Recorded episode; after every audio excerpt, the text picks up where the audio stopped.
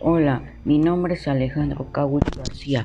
Les quiero platicar acerca de un tema que me llama mucho la, la, atención y es el tema de la Segunda Guerra Mundial donde los alemanes desarrollaron tecnología que sobresalió dentro de esta guerra.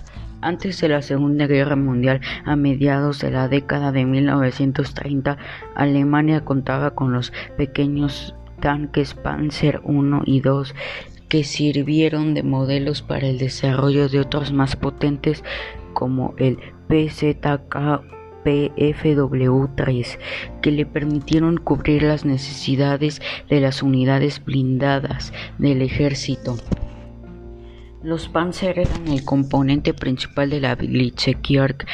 Esta táctica se concentraba en golpear con fuerza un punto concreto utilizando la velocidad y maniobrabilidad de los tanques. Asimismo, los tanques no eran dispersados en pequeñas unidades de apoyo a la infantería, sino que formaban unidades móviles conocidas como divisiones Panzer o Panzerdivisión, acompañadas por aviones y tropas motorizadas.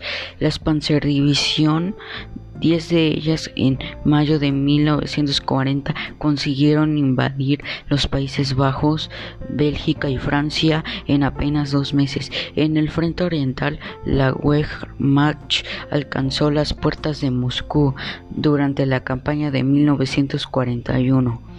El uso de otras unidades como cañones de asalto, divisiones de infantería pesada o infantería móvil daba el apoyo a las divisiones blindadas de la Wehrmacht.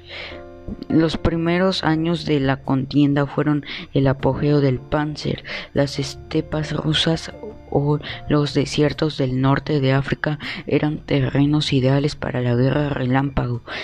Sin embargo, existían complicaciones como las dificultades de comunicación y logística, el abastecimiento de los tanques o, que la infantería no podía alcanzar a los carros de combate. Después de las derrotas en el Alamein y Stalingrado, donde los Panzer no podían competir, los Panzer lucharon en inferioridad numérica frente a un enemigo cada vez mayor puesto que la movilidad ya no era decisiva. Aparecieron los tanques pesados para enfrentarse a un mayor número de tanques aliados. Tras la batalla de Kursk a mediados de 1943, los Panzer demostraron que habían perdido su superioridad ofensiva y debían utilizar la defensa coordinándose con las otras fuerzas. Las últimas tentativas de la Blitzkrieg ocurrieron en la batalla de las Ardenas. Las divisiones panzer alemanas fueron los bloques principales del éxito alemán en las operaciones relámpago en los primeros años de la guerra.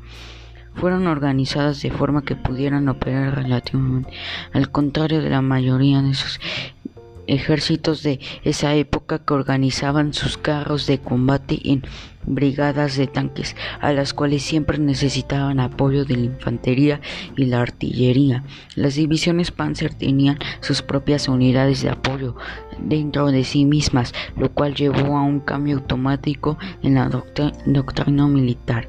En lugar de ver a los carros de combate como unidades de apoyo para las operaciones de otras unidades, los tanques se convirtieron en el principal foco de atención con otras unidades dándoles apoyo a ellos.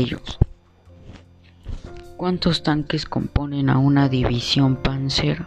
Su, su, composición iba a variar, pero las primeras divisiones Panzer estaban formadas por 13.000 hombres, 300 tanques, 120 vehículos blindados, 1.500 camiones, 1.300 motos y 500 coches.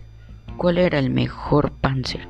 Una bestia que causaba terror en los aliados y que muchos historiadores definen a día de hoy como el mejor y más letal tanque de la Segunda Guerra Mundial.